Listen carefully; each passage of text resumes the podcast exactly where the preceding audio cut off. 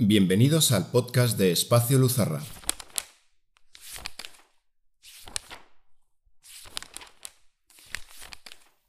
Hola, soy Patricia Cochón y esto es El valor de las palabras.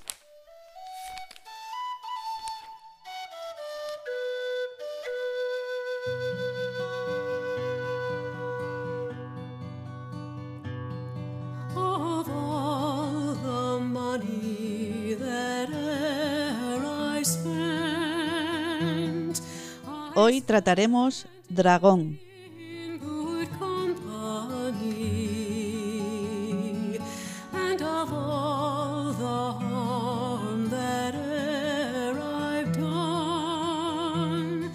La palabra dragón viene del latín draco, draconis, dragón, reptil, pero también guardián o vigilante, palabra que procede de la raíz del verbo griego fijar la mirada, mirar con mirada fija y penetrante.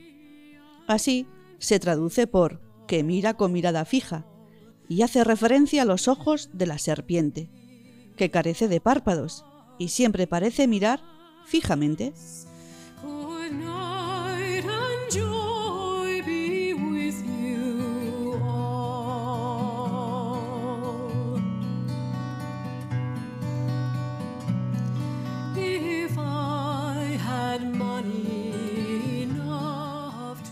En nuestra cultura occidental y judio-cristiana, la serpiente tiene muy mala fama.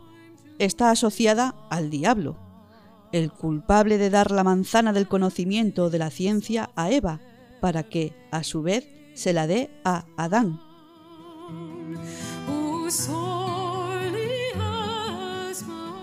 Pero, ¿desde cuándo el conocimiento se considera propiedad del mal?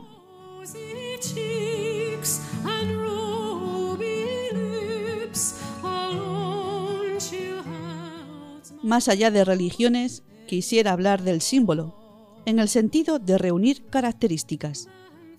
El símbolo son dos mitades que coinciden. Pues bien, el sabio, el que conoce en profundidad por virtud, es decir, por pureza, se asocia a la serpiente en muchas culturas anteriores a la cristiana. Por ejemplo, en América precolombina, en Egipto, en la India, en Tíbet, en China, por ser el guardián del conocimiento y por vigilar no solo el bien, la justicia y la belleza, sino la verdad, porque vigila que el mal, es decir, lo injusto, lo feo y lo falso, no entre en su mundo interior, ni se extienda por el mundo a través de la ignorancia.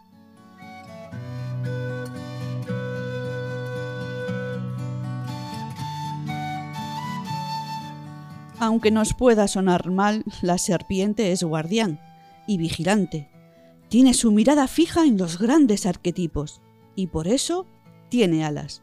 Serpiente con alas, dragón.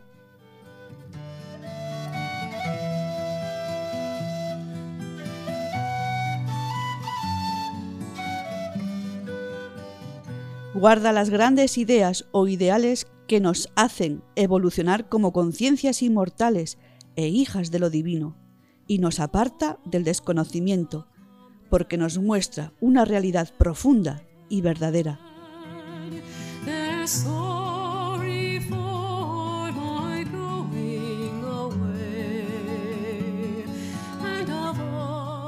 Más allá de imágenes que nos gustan o no, las ideas deben ser claras, guardar y vigilar, sin parpadear, lo que realmente nos acerca a la luz y que nos dé alas que nos eleven hacia lo mejor o a la mejor expresión de nosotros mismos.